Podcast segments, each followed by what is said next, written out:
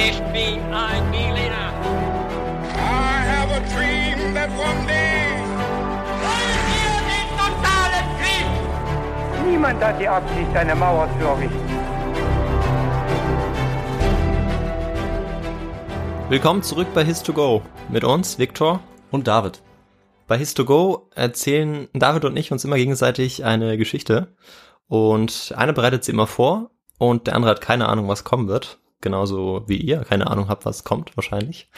Und äh, heute darf David eine Geschichte erzählen, weil ich sie vor zehn Tagen erzählt habe. Genau. Und ich bin auch schon gespannt, was kommen wird.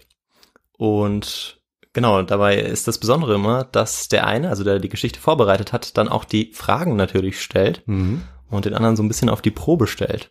Aber bevor wir anfangen, David, da habe ich noch eine Frage an dich. Ja. Was trinkst du denn heute? Ich dachte schon, du hast das vergessen. Nein. Sehr gut. Ja, ich trinke nämlich heute einen äh, kleinen Crodino, den italienischen Aperitif Aha, ohne Alkohol. mal. Ja, super. Ja. Ja, bei mir ist es ein Radler. Ähm, ganz frisch, weil es heute, ja, auch wieder relativ warm ist. Ja, es ist wirklich sehr warm. Aber ähm, wir müssen Genau. trotzdem loslegen. So ist es. Deswegen stelle ich dir jetzt gleich die erste Frage. Leg los. Und zwar, wann endeten die Indianerkriege in Nordamerika? Okay, ja. Den richtigen Arbeitsplatz zu finden, das ist super schwer, wie ihr alle wisst. Aber mindestens genauso schwierig ist es auch auf der anderen Seite sozusagen. Also die richtige Person für eine vakante Stelle zu finden.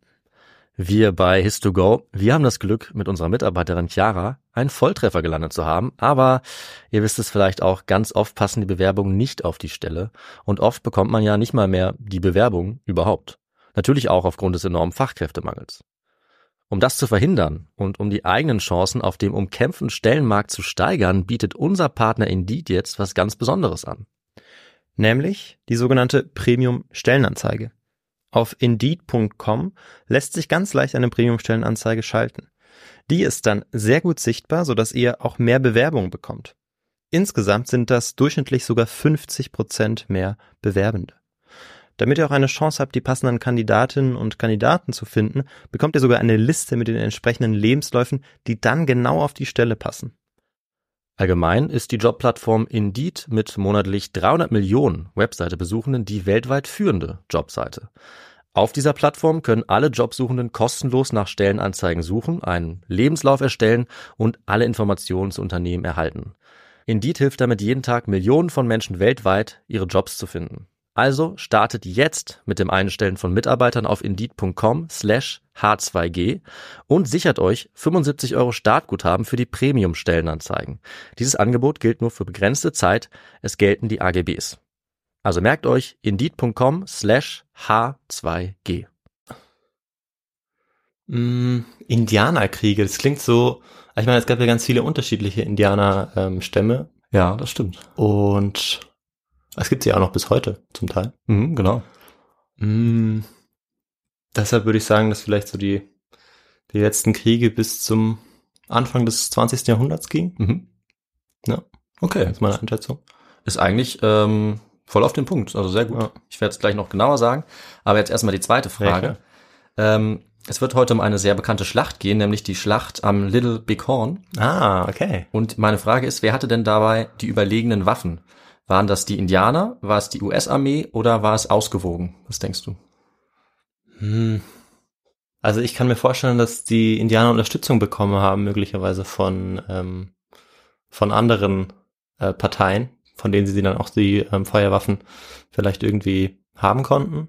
Oder dass es vielleicht eben ausgeglichener war, als man denkt, weil auf Anhieb würde man sagen, Ja. dass äh, ja, die US-Armee wahrscheinlich besser ausgerüstet war. Deshalb gehe ich einfach mal davon aus, dass es vielleicht ausgewogen war. Okay, ja, Oder würde, kennst- würde ich raten Ich vielleicht. glaube, du kennst mittlerweile meine Fragen auch schon so ein bisschen. Du weißt, dass es nicht immer so ist, wie es scheint. Ne? ja, so ein bisschen vielleicht, Ähm, ja. Wir werden mal sehen, aber das finde ich äh, schon mal gut begründet auf jeden Fall. Und jetzt gibt's auch noch eine dritte Frage, nämlich diese bekannte Schlacht bedeutete für den weiteren Verlauf der Indianerkriege A einen wichtigen Sieg, nachdem die Indianer erneut große Gebiete gewannen.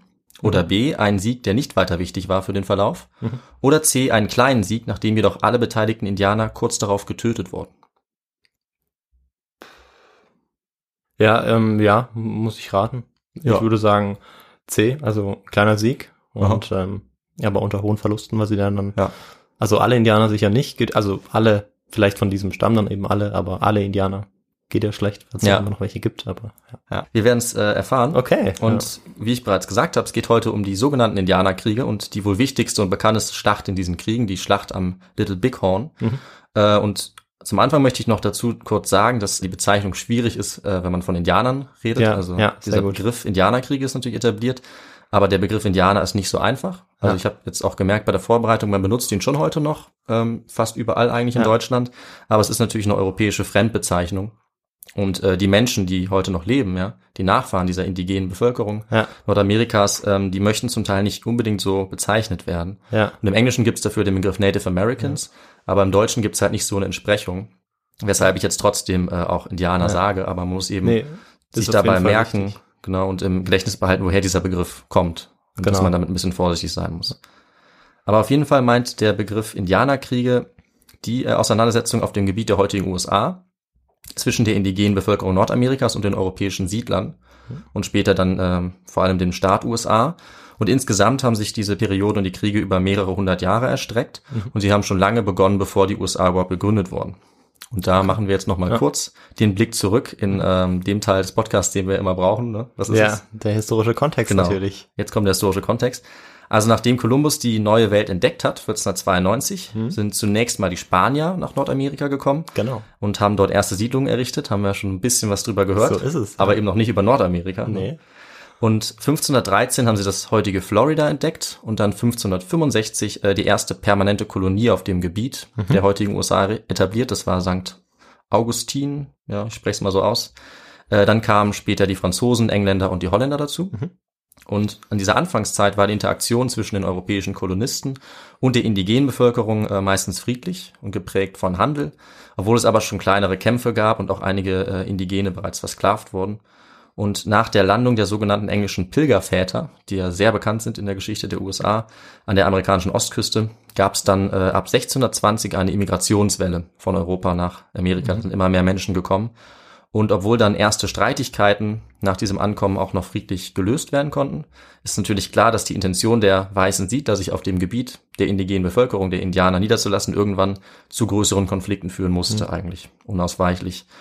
Und deshalb gab es den ersten großen Indianerkrieg, dann auch schon 1622. Da wurden die Siedler in Jamestown äh, zweimal angegriffen und es starben wohl auch mehrere hundert äh, englische Siedler dort.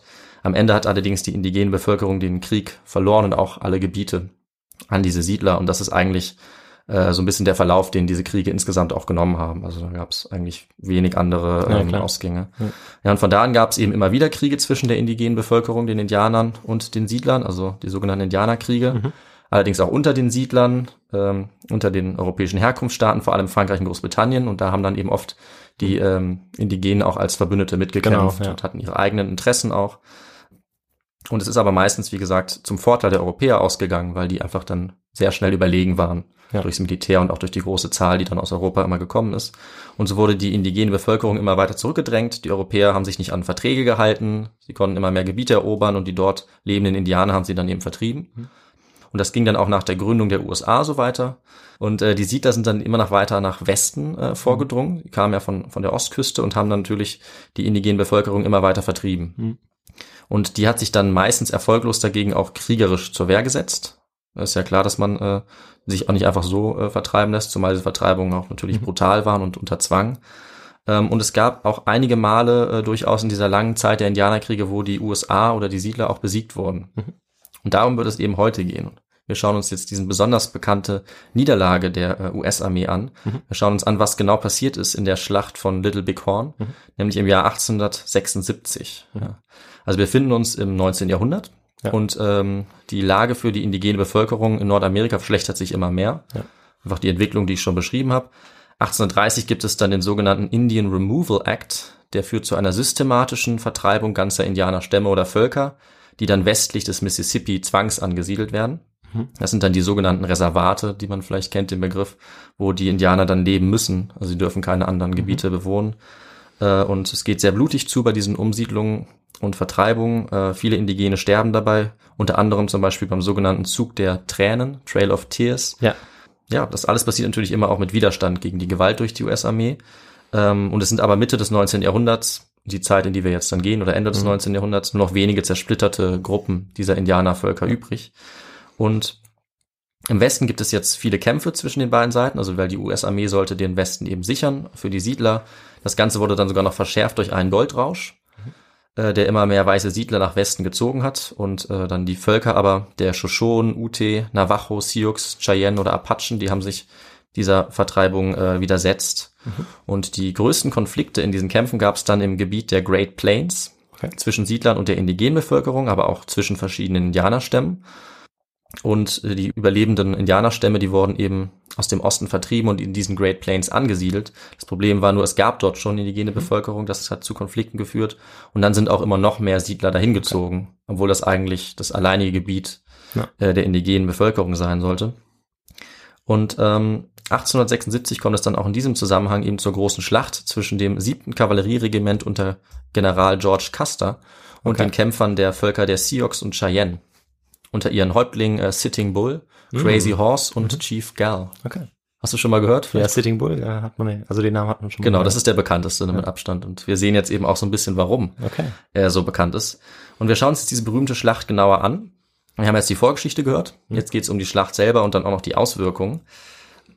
Und ja, zunächst mal durch die Konflikte zwischen den immer weiter zunehmenden Migranten, die mit ihren Planwagen dann nach Westen gefahren sind, nach Montana in diese Great mhm. Plains, äh, waren es vor allem die Sioux, die dort gelebt haben, die immer wieder in Konflikt gekommen sind, aber auch äh, Verhandlungen geführt haben äh, mit den USA und sie wurden dann offiziell von den USA aufgefordert, dieses Gebiet zu verlassen, mhm. das allerdings für sie selber heilig war. Ja. Äh, und es war dann klar für sie, dass sie aber bleiben würden. Ja. Und als das dann die USA auch äh, erkannt haben, musste dann sozusagen aus deren Sicht die US-Armee losziehen, um das gewaltsam zu lösen, weil es eben durch den Vertrag nicht ging. Und die hatten jetzt den Plan, die Indianer zu umzingeln, um sie dann zum Wegziehen zu bringen, mhm. also sie quasi gewaltsam zu deportieren. Und wir springen jetzt in den Mai 1876. Okay. Da ist diese US-Armee, also ein Teil davon, losgezogen. Unter dem Oberbefehl des Generals Terry. Und eine Untergruppe dieser Armee, eben das siebte Kavallerieregiment, das wurde von General George Armstrong Custer befehligt. Okay. Eine der Hauptfiguren dieser Geschichte. Ja. Und wenn ich, ich jetzt. Ich glaube, ich kenne schon noch so ein bisschen. Ja? Die, die Story um Custer. Ja, kommt dir das bekannt vor? Ja. Kann, Aber ich, erzähl kann ich mir sehr gut vorstellen, weil es ist eben, wie gesagt, eine der bekanntesten Schlachten eigentlich. Ja, ich äh, glaube auch, äh, dass es eine Serie darüber gibt. Vielleicht nicht. Das wusste ich gar nicht. Aber, aber vielleicht nicht, dann äh, ist vielleicht noch jemand anderes. Kann man nochmal recherchieren. Also es gibt ja. so viel darüber, dass es mich echt nicht überraschen würde. Ich wollte aber kurz noch sagen, was denn eigentlich mit Kavallerie gemeint ist, wenn man das vielleicht nicht weiß. Also damit sind einfach allgemein die berittenen Streitkräfte einer Armee mhm. gemeint. Also im Fall der US-Armee hatten die jetzt natürlich keine Lanzen mehr wie im Mittelalter, wo es auch Kavallerie gab, sondern die hatten eben Revolver, und Säbel und Gewehre, aber sie war immer noch sehr wichtig, weil ja. sie sehr schnell und mobil war, diese mhm. Kavallerie mit ihren Pferden. Ähm, und es ist sogar ein Teil des Gründungsmythos der USA eigentlich auch, weil ihre Rolle war eben, diese Siedler auf dem Weg nach Westen zu schützen, weil das Gebiet war einfach sehr groß und ausgedehnt. Es gab ein, vereinzelt mal so ein Fort, ähm, aber sonst eben nicht viel und die Siedler waren dann eben oft ungeschützt. Und da waren diese mobilen Kavallerieeinheiten sehr wichtig, mhm. um davor zu schützen. Ähm, und die US-Armee ist jetzt äh, in dieses Gebiet der Great Plains nach Montana in drei Gruppen vorgerückt. Ein, dieser gewisse Terry hat die Gruppe angeführt, in der wiederum Custer war und sein Regiment. Da mhm. gab es noch einen Colonel John Gibbon und einen General George Crook. Mhm. Und während die jetzt also losziehen, äh, kampieren die Sioux und ihre Verbündeten, die Cheyenne, in, im östlichen Montana am Rosebud River. Mhm. Und zusammengerufen wurden sie dort von dieser Person, die du auch kennst, also dem großen Medizinmann und Häuptling Sitting Bull. Vom Volk der Hunkpapa Lakota Sioux. Das okay. ist die eigentliche Bezeichnung, aber ich sage jetzt vereinfacht einfach Sioux. Mhm. Und äh, ja, Sitting Bull ist vielleicht der bekannteste Indianer überhaupt, in Anführungszeichen, wegen dem, was jetzt passieren sollte. Und Sitting Bull hat seinen Leuten jetzt erzählt, dass er eine Vision hatte, mhm. kurz zuvor, von einem großen Kampf zwischen äh, seinen Leuten und den weißen Männern und dass die weißen Männer dort besiegt wurden bei diesem Kampf. Und einige Tage nach dieser Vision hat er dann noch eine zweite gehabt, die noch wichtiger und bekannter wurde, Nämlich hat er an einer traditionellen äh, Sonnentanzzeremonie teilgenommen. Dabei hat er viele kleine Stücke seiner Haut geopfert. Also okay. es war wirklich eine harte Zeremonie. Scheint so, ja. Ja, und er hat dabei so lange in der Sonne getanzt, bis er in eine Art Trance gekommen ist, also völlig erschöpft war und dann eine Vision gehabt hat, in der er das wiederum nochmal erneuert hat und wieder gesagt hat, dass es einen großen Kampf geben würde, dass Soldaten und Pferde der US-Armee Weiße, dass die das Dorf angreifen würden, in dem sie da gelebt haben und dass es einen großen Sieg für die Indianer aber dabei mhm. geben würde. Das hat auch deswegen Sinn gemacht, weil die Indianer schon wussten durch ihre Speer, dass die US-Armee sich auf dem Weg jetzt befunden hat und sich genähert ja. hat. Und diese Visionen haben dann den Kriegern der Sioux und Cheyenne große Siegesgewissheit gegeben. Sie haben auch gedacht, dass sie wahrscheinlich unverwundbar sind, sogar durch diese Prophezeiung. Als die US-Armee sich jetzt dem tatsächlich ziemlich großen Dorf der Indianer dort genähert hat, war der Plan immer noch des obersten Kommandanten Terry, dass er das Dorf von drei Seiten einschließen wollte. Ähm, wobei er aber noch nicht genau wusste, wo es lag oder wie groß es wirklich war. Das wollten sie dann rausfinden. Ja. Und dann sind sie einfach davon ausgegangen, dass sich die Indianer dann von alleine ergeben würden, sobald sie umzingelt sind und dass es äh, dabei keinen Kampf geben würde. Und dieser Terry hat Custer dann den Befehl gegeben, sein siebtes Kavallerieregiment zu nehmen und schon mal fortzugehen. Also die Indianer auszuspähen, sie zu suchen. Allerdings hat er ihm dabei ähm, in der Praxis dann weitestgehende Unabhängigkeit und Autonomie gegeben. Also er konnte eigentlich, der Custer konnte machen, was er wollte, so handeln, wie er es für richtig hielt. Und er konnte auch angreifen, wenn die Situation äh, dazu kommen würde. Und ähm, ja, tragischerweise war es äh, keine gute Idee für das, was passieren sollte, ausgerechnet diesem Custer ähm, das Kommando zu geben. Der Ja. war eigentlich genau der falsche Mann, Mhm. um so unabhängig zu agieren. Ähm, das hätte man auch schon ahnen können, weil er hat nämlich vorher schon im amerikanischen Bürgerkrieg gekämpft, Ja. in den 60er Jahren, also ist noch nicht so lange her. Er hat da und auch davor schon bei seiner Militärausbildung sehr viele Disziplinprobleme gehabt, wurde oft auch bestraft, zur Ordnung gerufen, hat sich oft äh, Regeln widersetzt. Äh, Also er war allgemein ein so ein Hitzkopf, der ziemlich arrogant war und sich Ja. selbst oft überschätzt hat. Und ja, dieses Bild von ihm passt auch zu den fatalen Entscheidungen, die er dann getroffen hat. Denn nachdem er jetzt mit seinen Soldaten aufgebrochen ist, das waren dann noch, nur noch ungefähr 650 in seinem siebten Kavallerieregiment, und er vorher schon gesagt hatte, dass sich so schnell wie möglich von seinem ähm, Kommandanten, eigentlich diesem Terry, trennen wollte, um auf eigene Faust zu handeln, hat er dann auch noch die Kampfkraft der Indianer äh, sehr unterschätzt. Also er hat auch vorher gesagt zu anderen Leuten, die das später gesagt haben, ja, er hält eigentlich gar nichts von den Indianern. Ja. Er glaubt, sein Kavallerieregiment kann wirklich mit allen Leuten fertig werden, die er trifft, egal wie viele das jetzt sein sollten. Also er war sehr von sich selbst überzeugt und von der überlegenen US-Armee natürlich auch. Ja. Und ja, er ist dann ähm, immer weiter vorgerückt und seine Späher, die übrigens zum Teil selber auch Indianer waren, die ihm da mitgeholfen haben, die haben dann berichtet, dass äh, das Lager der Sioux und Cheyenne im Tal des Flusses äh, Little Big Horn gelegen Okay. ist und dass es allerdings sehr groß sein sollte. Ja. Und das hat natürlich jetzt dieser Custer, der hat es eben gar nicht ernst genommen, wo wir schon so ein Beispiel sehen für seine Fehler. Also er Ja. hat gedacht, ja gut, das ist mir total, egal, wie groß die sind, das wird für uns schon kein Problem sein. Und es sollte allerdings ein Problem sein, genauso wie äh, zumindest aus der Sicht von Custer heute, dass er wirklich nur Kavallerie dabei hatte. Also nur Soldaten, die auf Pferden gesessen haben, keine Artillerie, keine Kanonen und auch keine Infanterie, die zu Fuß ähm, sonst gekämpft hätte. Und obendrein hatten seine Soldaten auch noch nicht mal Säbel dabei, keine Nahkampfwaffen damit, weil er nicht wollte, dass die Säbel klappern und dann die Aufmerksamkeit der Indianer irgendwie Ja. auf sich ziehen. Custer war eigentlich erfahren im Kampf. Er war ein erfahrener ähm, Befehlshaber im Bürgerkrieg der USA und auch schon gegen die Indianer hat er gekämpft und auch schon Kriege oder Schlachten gewonnen. Und deswegen war er überzeugt, äh, dass er mit seiner Kavallerie jetzt auch wieder eigentlich alles besiegen könnte, was sich ihm in den Weg stellt. Er dachte eigentlich, dass der einzige Vorteil der Indianer ist, dass sie sehr schnell waren und eben auch sehr schnell fliehen konnten auf ihren Pferden und deswegen wollte er das mit seiner eigenen Reiterei verhindern und hat zum Beispiel deswegen auch keine Kanonen mitgenommen, weil er fand, dass das zu langsam sein würde. Okay, ja. Und es ist aber so, dass Kavallerieangriffe gerade zu der Zeit sehr stark auf einem Überraschungseffekt beruht haben. Ähm, und wenn das nicht so war, dass sie die Gegner überraschen konnten, dann ähm, hat das auch nicht so gut funktioniert. Und Custer selber, der wollte natürlich jetzt eigentlich auch gar keinen Kampf haben oder ging nicht unbedingt davon aus, weil er dachte, die Indianer würden einfach versuchen zu fliehen und er würde sie dann gefangen nehmen. Und mehr müsste er eigentlich gar nicht machen. Okay. Und es sollte natürlich dann aber ganz anders kommen Alles klar. als seine Einschätzung. Denn äh, Custer ist, nachdem er sich von diesem General Terry getrennt hat mit seinen Soldaten, sehr schnell vorgerückt zu diesem äh, Indianerlager, was er eigentlich nicht machen sollte, weil seine Anordnung war eigentlich langsam vorzurücken, sodass er die anderen Gruppen, habe ich ja gesagt, dass sie sich aufgeteilt Ja. haben, nicht verliert, sodass die ihm helfen konnten. Und genau das hat er aber nicht getan, sondern er ist äh, sehr schnell und sehr weit mit seinen Männern vorgerückt, sodass er quasi die anderen ähm, Soldaten dann auch schon abgehängt hatte, Okay. als er beim Indianerdorf ankommt. Und am 24. Juni 1876 entdecken dann äh, seine Späher, dass es wirklich ein sehr großes Lager der Indianer ist, also größer als sie gedacht hatten, in diesem Tal am Little Bighorn River. Und äh, es ist nicht ganz klar heute, wie groß das Lager war. Also es gab früher Schätzungen, die von 4.000 bis 10.000 Menschen ausgegangen sind. Da waren eben Krieger dabei, aber auch Frauen und Kinder und alte Menschen. Das ist sehr wichtig, weil das war eben der ganze, also es war nicht der ganze Stamm, nicht das ganze Volk, aber ein sehr großer Teil davon. Und das heißt, also das war äh, für die, ja, der Alltag, da auch zu leben und äh, da umherzuziehen. Das waren nicht nur die Krieger, sondern auch deren ganze Familien. Okay. Und heute ist es wahrscheinlicher, dass es sich dabei dann um ungefähr 800 bis 1200 Krieger gehandelt hat. Okay. Also jetzt auch nicht wahnsinnig viele, aber früher ist man von bis zu 3000 ausgegangen oder noch mehr. Und Custer hat dann von seinen Spähern auch erfahren, dass sich die Sioux in diesem Gebiet bereits bewegen sollten. Und daraus hat er den Schluss gezogen, dass sie jetzt schon dabei waren zu fliehen, weil sie die Armee bemerkt haben. Mhm. Und dann war für ihn jetzt quasi der entscheidende ähm, Moment gekommen, wo er sich überlegen muss, greife ich jetzt an oder riskiere ich, dass die entkommen. Und um sie aber an der Flucht zu hindern, hat er zu diesem Zeitpunkt dann entschieden, obwohl er alleine war und die anderen Armeegruppen noch nicht in der Nähe waren, dass er jetzt schnell angreifen musste. Ja. Und das hat er dann auch getan. Und dafür hat er seine Soldaten wiederum in vier Gruppen aufgeteilt Okay. nochmal aufgeteilt. Also er hatte 650 Mann. Die hat er dann aufgeteilt in eine Gruppe unter einem Major namens Reno, der mit ein paar Kompanien Soldaten das Lager direkt angreifen sollte, während Custer selber äh, das Lager rechts umgehen wollte, den Fluss Little Bighorn überqueren wollte und dann von hinten das Lager angreifen, um so den Fluchtweg abzuschneiden. Er hatte noch zwei weitere Gruppen, eine ging nach links, um weitere Indianer zu suchen und eine ist zurückgeblieben, um die Ausrüstung zu bewachen. Okay.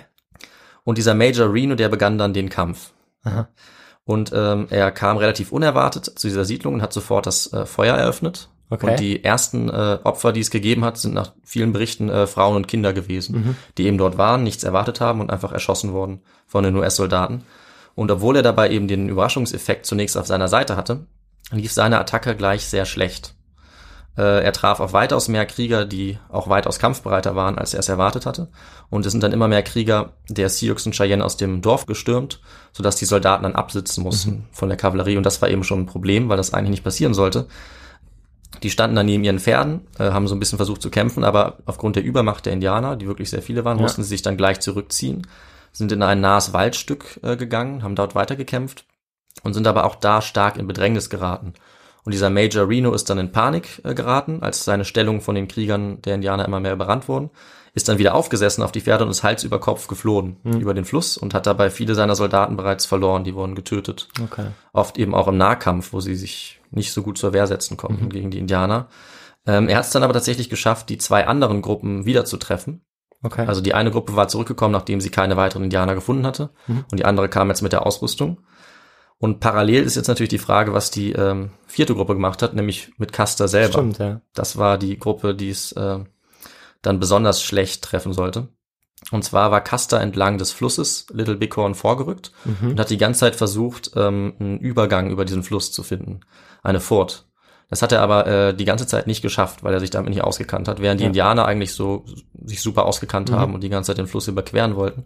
Und Custer hat währenddessen die ganze Zeit schon gesehen, dass die Kämpfe mit diesem Reno jetzt schon begonnen hatten, dass der stark in Bedrängnis war. Aber er dachte, auch aufgrund der Überlegenheit der Soldaten, die er ja angenommen hat, dass äh, Major Reno noch sehr gut standhalten könnte den Indianern, obwohl das ja, wie wir schon gehört haben, überhaupt nicht der Fall war. Custer wusste das aber noch nicht.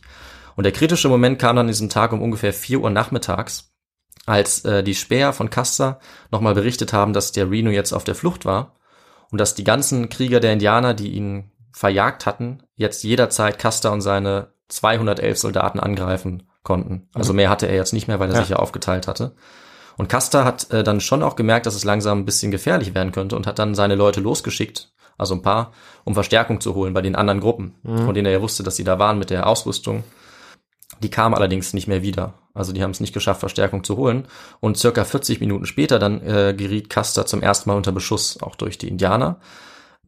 Und was dann genau passiert ist, ist nicht ganz einfach zu rekonstruieren, aber die Kämpfe haben dann äh, begonnen und es ist ganz gut belegt durch mündliche Be Überlieferung seitens der Sioux und Cheyenne, die das später berichtet haben, auch berichtet der US-Armee und natürlich auch durch archäologische Funde, was ganz interessant ist, also zum Beispiel Kugeln oder andere Gegenstände, die den Verlauf der Schlacht anzeigen, die dann kommt. Also wenn man sehen kann, wo besonders viele Gegenstände gefunden wurden zum Beispiel, kann man sich überlegen, was äh, genau passiert ist und es ist ganz gut rekonstruiert eigentlich. Ähm, allerdings ist nicht ganz klar, wo genau Custer jetzt angegriffen wurde von den Kriegern der Sioux und Cheyenne. Er kam wahrscheinlich ähm, nicht mehr auf die andere Seite des Flusses, also er hat es gar nie geschafft, überhaupt in das Lager zu kommen und den Fluss zu überqueren. Eventuell wurde er bei der Überquerung des Flusses angegriffen. Auf jeden Fall hat er seine Leute kurz vor diesem Angriff nochmal aufgeteilt in zwei weitere Gruppen. Also Okay. man sieht schon, er teilt die ganze Zeit Ja. auf. Was vielleicht auch ähm, ein Grund für die Niederlage war, die jetzt kommt. Er teilt also seine Gruppe in einen linken und rechten Flügel auf. Und bevor er jetzt aber den Fluss überqueren kann, wie gesagt, und eventuell während der Überquerung wird er jetzt angegriffen von Kriegern der Sioux und Cheyenne. Zuerst dieser rechte Flügel. Und äh, dabei spielt sich ziemlich schnell ein äh, ganz schönes Gemetzel ab, Okay. weil sich zeigt, dass äh, die Krieger der Sioux und Cheyenne eigentlich äh, stark überlegen sind den Soldaten. okay. Also bei der ersten Frage habe ich ja, haben wir ja überlegt, wie es war und tatsächlich waren sie sowohl mehr Leute, Ja. also Custer hatte ja nur noch 200 und es waren auf jeden Fall mehr Indianer, Ja. die waren deutlich eine Überzahl und sie waren tatsächlich auch noch besser bewaffnet. Okay. Was Denn- heißt besser bewaffnet? Gute Frage. Also äh, einige der Indianer, mehrere hundert sogar, also keine geringe Zahl, waren mit Repetiergewehren bewaffnet. Ja. Diese Repetiergewehre, die konnten schnell hintereinander mehrere Schüsse abgeben, bevor man sie neu laden musste. Das heißt, die Indianer hatten äh, eine sehr große Feuerkraft und die US-Kavallerie im Vergleich hatte eine sehr geringe Feuerkraft. Denn die hatten äh, sogenannte Karabiner und die konnten nur einmal schießen und mussten dann relativ umständlich nachgeladen werden. Und diese Karabiner hatten zwar eine höhere Reichweite und auch eine höhere Stärke, aber weil die Indianer mobil waren und schnell näher kommen konnten, hat das nichts gebracht und die Indianer konnten in der Zeit dann eben viel mehr schießen. Und das hat man auch dadurch nochmal belegen können, dass man viel mehr Patronenhülsen von diesen ähm, Repetiergewehren der Indianer gefunden hat, Ja. als von der US-Armee. Zusätzlich hatte, hatte die Kavallerie ja keine Säbel dabei, also sie hatten keine Nahkampfwaffen. Während die Indianer natürlich Lanzen hatten und natürlich auch die berühmten Tomahawks, Mhm. also Handäxte. Sie hatten auch Pfeil und Bogen, was Mhm. auch auf mittlere Entfernung äh, sehr gefährlich war. Und ja, aber vor allem durch diese Gewehre Ja. waren sie den. Soldaten eigentlich dann haushoch überlegen. Und ein weiteres Problem war auch noch, dass diese Kavallerie ja ihre Pferde hatte. Mhm. Äh, um effektiv zu kämpfen, mussten sie aber von den Pferden runter. Und dann hatten sie das Problem, dass jeder vierte Soldat auf die Pferde der anderen aufpassen musste, sodass Okay. nur 75 Prozent der Kavallerie Ja. überhaupt kämpfen konnte. Das heißt, es waren nochmal 25 Prozent äh, Ja, weniger, Ja. weniger Leute, die auf die Indianer schießen konnten. Und äh, das haben die Sioux und Cheyenne dann auch ausgenutzt. Die haben die Pferde der Soldaten äh, gezielt aufgeschreckt und verjagt. Das hat Verwirrung unter den Soldaten Mhm. ausgelöst. Und somit hatten die jetzt eigentlich überhaupt keine Chance mehr gegen die Übermacht Ja. der Indianer. Und die Krieger unter Sitting Bull, Crazy Horse und Chief Gull mit ihren Repetiergewehren, ja, haben dann angegriffen. Custer hat dann schnell gemerkt, dass er völlig falsch lag mit dieser These seiner Überlegenheit der Soldaten, weil die sind sehr schnell zusammengebrochen unter den Angriffen der Indianer, sind fortgerannt und ähm, die Anführer Crazy Horse und White Bull, das war der Neffe von Sitting Bull, sind dann auf ihren Pferden in diese Soldaten, die schon zu fliehen begonnen hatten, reingeritten ähm, und konnten scheinbar auch von niemandem zu Fall gebracht werden, obwohl ganz viele auf die geschossen haben. Ja. Und das hat dann nach den Berichten, die ich gelesen habe, die äh, Indianer noch mal so angespornt, die anderen Krieger, die das gesehen haben, dass sie dann auch vorgeprescht sind und fast alle Soldaten in einen brutalen Nahkampf verwickelt haben, in dem äh, dann wohl alle bis auf vielleicht noch 40 Soldaten mit Custer äh, getötet wurden. Mhm. Und diese letzten Überlebenden haben sich dann mit Custer auf einen Hügel zurückgezogen, der dann als Custers Last Stand bekannt geworden Okay. ist. Äh, sein letzter Kampf, Ja, könnte ja. man das übersetzen. Und ja, hier wurden dann Custer und all seine 40 noch verbliebenen Männer massakriert von den Kriegern der Sioux und Cheyenne. Also jeder einzelne, der bei Custer war, ist gestorben. Äh, innerhalb von ungefähr einer Stunde Okay. die dieser Kampf gedauert hat. Äh, der Chief Gull hat selber diesen Angriff angeführt und hat es so beschrieben, Zitat, der Staub und der Rauch waren so schwarz wie der Abend. Hin und wieder sahen wir Soldaten durch den Staub und schließlich ritten wir mit unseren Pferden durch ihre Reihen. Als wir dies getan hatten, war der Kampf vorbei. Hm. Also je nachdem, wie genau das ist, sind sie da wirklich reingeprescht und haben alle, alle Soldaten niedergemacht. Ja, Custer und alle anderen waren tot. Er selbst wurde dann nach der Schlacht gefunden mit einem äh, mit einer Schusswunde in der linken Brust und auch in der linken Schläfe. Und äh, die Berichte der Indianer sind sich relativ einig, dass er wohl Selbstmord begangen hat, als klar war, dass die Lage aussichtslos Mhm. war. Aber das kann man nicht mehr Okay. genau rekonstruieren. Ja, und das äh, war dann auch schon das Ende der Hauptkämpfe und somit eine äh, vernichtende Niederlage für Ja. die US-Armee. Äh, also groß von der Bedeutung war diese Niederlage, aber natürlich nicht so groß von der Anzahl der Kämpfer. Mhm. Weil es waren ja nur ungefähr 200 Männer unter Custer, also schon noch ein paar mehr auch der anderen äh, Gruppen, die äh, dort gestorben sind. Und jetzt hat man natürlich lange überlegt, auch in der Forschung, aber vor allem auch in der amerikanischen Öffentlichkeit, wie jetzt diese überlegene US-Armee äh, dort geschlagen werden konnte. Man kann sagen, dass es einmal an der Übermacht der Indianer lag, also sowohl an Kämpfern, an der Zahl, aber auch an den Waffen, wie ich es beschrieben habe, mit diesen, ja, einfach den besseren Gewehren, die natürlich einiges ausgemacht haben. Dann lag es eben auch an dem Vorgehen der Generäle, nicht nur, aber vor allem von Custer, weil der eben zu schnell vorgerückt ist und weil er zu ehrgeizig war und wahrscheinlich Ja. den äh, Ruhm für diesen Sieg über die Indianer auch alleine haben wollte. Und er hat natürlich schlechte Entscheidungen getroffen, die dann zu seinem Untergang geführt haben und auch dem Untergang der etwas über 200 Soldaten, die mit ihm dort gestorben sind. Das einzig Gute für die US-Armee war, dass die anderen Soldaten die Schlacht allerdings überlebt haben. Okay. Also die anderen drei Gruppen, die auch diese Siedlung Ja. angegriffen haben, die haben es geschafft, ähm, sich gegen die Indianer noch zu verteidigen. Mhm. Somit haben quasi die, die nicht unter Custas direkt im Kommando waren, überlebt. Ja. Alle, die es waren, sind gestorben. Ja. Und äh, die anderen haben sich dann unter diesem Major Reno ähm, verschanzt ja, und haben es geschafft, äh, die Indianer abzuwehren, die Sioux und Cheyenne. Und die sind dann am Abend des nächsten Tages, also am 26. Juni 1876, langsam abgezogen. Und als dann einen Tag darauf äh, erst die anderen Gruppen eingetroffen sind unter diesem General Gibbon Mhm.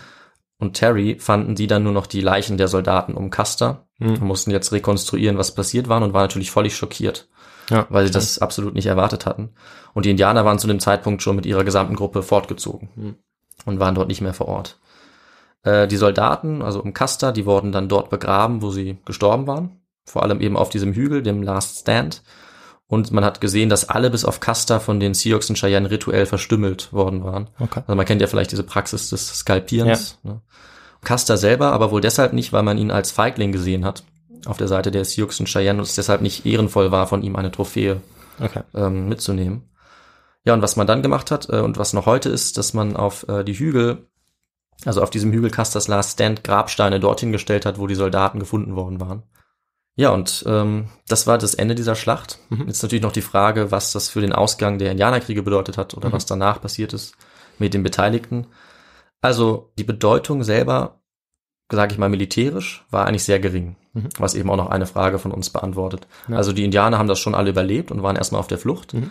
aber es hat den, ähm, den Verlauf der Kriege überhaupt nicht äh, verändern können. Okay. Obwohl es auf der einen Seite natürlich für die Öffentlichkeit der USA ein großer Schock war, war es immer noch ein vergleichsweise kleiner Kampf. Also da waren ja nur ein paar hundert Soldaten beteiligt oder vielleicht etwas mehr als tausend auf beiden Seiten.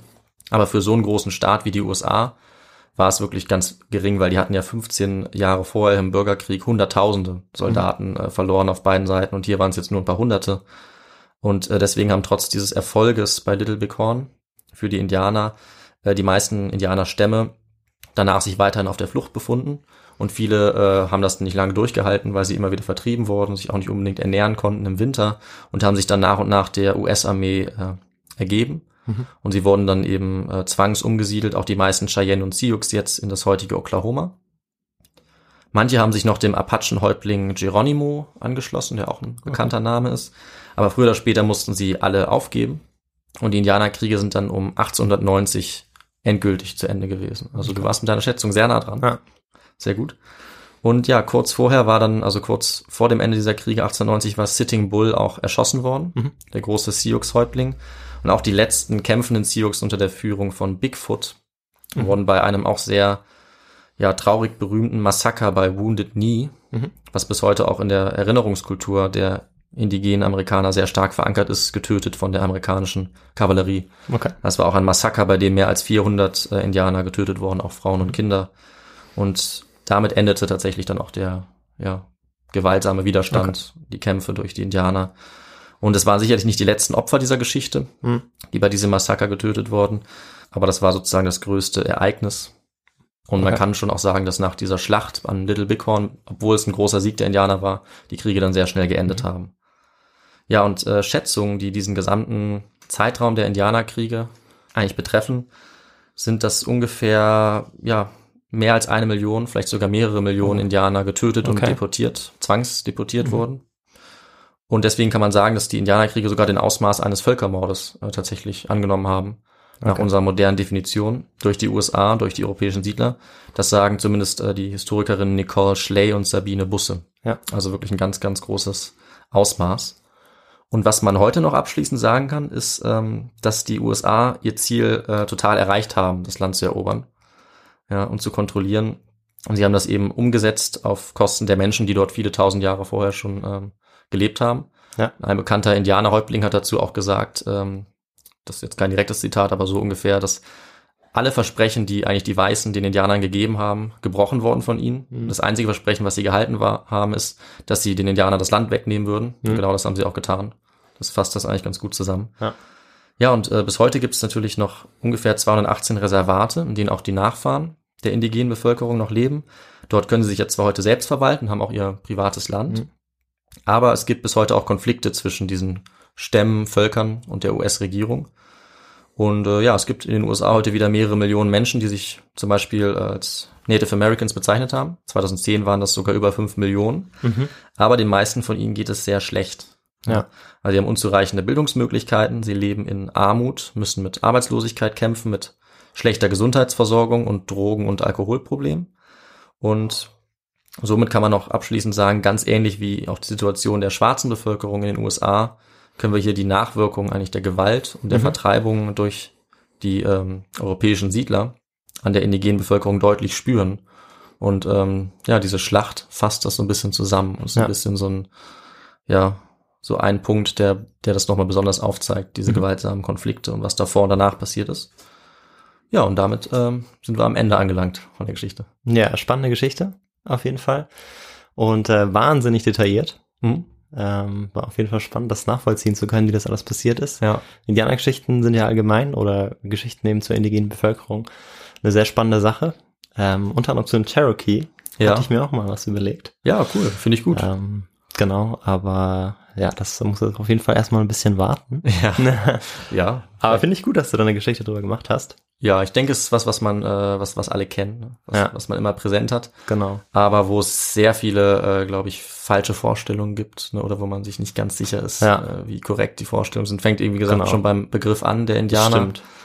Und äh, wie sich das wirklich abgespielt hat mit Cowboys, äh, Ja. der US-Armee. Das finde ich immer ganz gut, wenn man es mal. Umso besser, dass du noch dazu beiträgst. ja. Wobei das ja wirklich in den letzten ähm, Jahren, ja, Jahrzehnten will ich noch nicht sagen, Jahren, Jahren schon auf jeden Fall zugenommen hat. Dieses ähm, musste auch, Hm. dass Erinnerungen hochkommen, dass man die auch ähm, in der Öffentlichkeit ähm, ja mit sich trägt und dann auch eben nach außen trägt und sagt, ähm, ja, wie man dazu steht. ja. Äh, was man ja sieht an den Monumenten oder Denkmälern, die ja auch zum Teil sehr fragwürdig sind. Natürlich Ja. auch der Umgang damit, sie jetzt gewaltsam wegzureißen, ist vielleicht auch nicht die richtige Lösung, aber da in den Diskurs zu treten, ist auf jeden Fall wichtig. Ja, spannend. Und ja, wolltest du noch was hinzufügen? Nee, ich würde sonst nur noch was zu meinen Quellen sagen. Genau, ja, da, danach wollte ich dich jetzt fragen. Dann sage ich das doch noch kurz. Also, ähm, wie gesagt, diese ganze Geschichte ist eigentlich ganz gut überliefert. Aber meistens auch sehr einseitig, oder? Wenn ich da kurz einhaken darf. Äh, Also du hast immer wieder so Zitate ja. genannt, aber die Perspektive ist dann schon oft auch, auch wieder eigentlich eine, ähm, die stark von der, von der europäisch-westlichen Sicht Mhm. geprägt ist, oder? Also, Typischerweise schon. Also in dem Fall ist es so, dass es eben sehr viele äh, mündliche Überlieferungen gibt Okay, von den dann- Indianern, die ja. beteiligt waren. Und die, wie wir gehört haben, ja eigentlich alle überlebt haben. Also Ja. natürlich sind Leute gestorben, aber zum Großteil.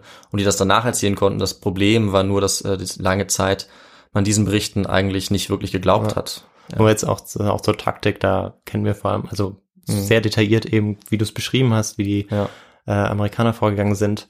Und sicherlich gibt's auch noch wahnsinnig viele oder Details oder wie genau die, weil äh, die Mhm. indigene Bevölkerung ist ja auch nicht einfach einfach nur wild hingerannt. Und du Ja, hast es ja auch ein bisschen beschrieben, aber Ja. da gibt's sicherlich auch noch wahnsinnig viele Details, wie akribisch die es auch vorbereitet haben. ja, genau, das, das Auch ist völlig recht. Oft wissen wir so Informationen dann oder manchmal nicht. Ja. Ähm, in dem Fall zum Glück ein bisschen mehr dazu. Ja. Ja. ja, man kann auch deutlich mehr rausfinden. Also ähm, wie gesagt, diese die Quellen auch der äh, der Sioux und Cheyenne, die werden jetzt deutlich ähm, mehr akzeptiert und das Mhm. ist eben sehr wichtig. Und dadurch, dass man sowohl diese Seite hat, die, es gibt zum Beispiel auch äh, bildliche Darstellungen ähm, von den Indianern, die das gezeigt haben, aber eben auch die Berichte der US-Soldaten, die überlebt haben, Mhm. weil es haben ja die anderen Regimenter überlebt und eben noch die archäologischen Spuren, die Kugeln oder so, die man Mhm. Ja, gefunden hat, kann man es eigentlich schon ganz gut rekonstruieren. Aber man darf nicht vergessen, dass das immer ähm, auch Interpretationssache ist Ja. und sicherlich ähm, immer noch diskutiert werden kann, wie das genau abgelaufen ist. Mhm. Und ich habe natürlich jetzt auch nicht alle Details da reingepackt, weil sonst kann ja die Stunde auch äh, schnell voll Ja. sein ne, oder so. Das haben wir jetzt ähm, nicht ganz so detailliert ge gemacht. Ne? Aber ja, man kann sich sehr drin vertiefen und man Ja. hat eben den Vorteil bei so einer modernen Schlacht, sage ich mal, dass man eben viel mehr Quellen hat als jetzt Ja. in der Antike, wo es nur einen Historiker gibt, der irgendwie Ja, was drüber geschrieben hat. Genau, aber ja, zu den Büchern, die ich jetzt benutzt habe, ich persönlich, da gibt's einmal von äh, Bruce Vanderford ein Buch, das heißt Indian Wars of Mexico, Canada and the United States. Mhm. Im 19. Jahrhundert ist, spielt das. Dann gibt es von Nicole Schley und Sabine Busse äh, die Kriege der USA und da ein Kapitel zu den Indianerkriegen. Und es gibt auch noch ein spezielles Buch, ähm, was einfach nur Custer heißt, von Larry McMurtry. Das ist auch nicht schlecht, da gibt es sehr viele Bilder drin. Ja, und dann würde ich sagen, äh, nachdem wir das auch abgehakt haben, können wir doch eigentlich mit unserem letzten Podcast-Teil die Folge beenden. Ja, genau. Dann sage ich noch ein bisschen was dazu, wie man uns unterstützen kann. Ja. Äh, was natürlich ganz wichtig ist und was uns auch anspornt und ähm, ja, was wir auch immer wieder zurückbekommen, also an Feedback und Mhm. auch an andere Nachrichten. Also unter anderem kann man uns auf Spotify folgen. Man kann uns auf Apple Podcasts bewerten. Man kann uns auf Instagram folgen. Man kann es natürlich jederzeit auf über alle Kanäle auch Nachrichten schreiben, zukommen lassen, wenn es natürlich geht. Mhm. Wir haben auch eine Feedback-E-Mail, ähm, die äh, lautet Feedback, oder? Ja. Ja, Feedback. Punkt. His to go. to go. Ja. At, ja, ich habe irgendwie das Gefühl, ich habe es schon länger nicht mehr gemacht, aber äh, ja, ich habe es vorletztes Mal gemacht. Das ist immer der schwierigste Teil eigentlich, Ja. diese E-Mail-Adresse zu nennen. Aber Also- steht ja zum Glück auch in der Beschreibung der Folge, Stimmt, also ja. man findet sie. Aber jetzt glaube ich, glaube ich. Also feedback.histogo at gmail.com. Ja, genau. Und wir haben auch eine Website. Da könnt ihr auch noch gerne ein paar mehr Informationen abgreifen und vor allem könnt ihr uns da auch noch spenden. Mhm. Genau. Habe ich irgendwas vergessen? Nee, dann hast du alles gesagt. Gut. Dann würde ich sagen, ähm, ja, wir hören uns in zehn Tagen wieder. Genau. Ja, okay. Und dann sagen wir bis dahin ciao ne? und macht's gut. Ja, ciao.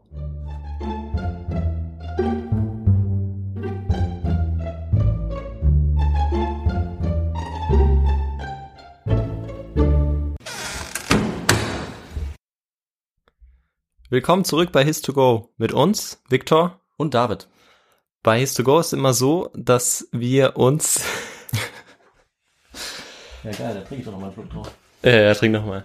So, überlegen, was ich eigentlich sagen will. Hi, this is Bachelor Clues from Game of Roses, of course, and I want to talk about Club Med. Everybody knows Club Med has been the pioneer of the all inclusive resort since 1950, with almost 70 resorts worldwide, ranging from beachside destinations in the Caribbean and Mexico to exotic locations like the Maldives and Morocco, or even the mountain destinations like Japan and the European Alps. Dine on delicious gourmet cuisine, enjoy more than 20 activities, and make memories with your family. For more information, visit clubmed.us or call 1 800 Club Med or your travel advisor.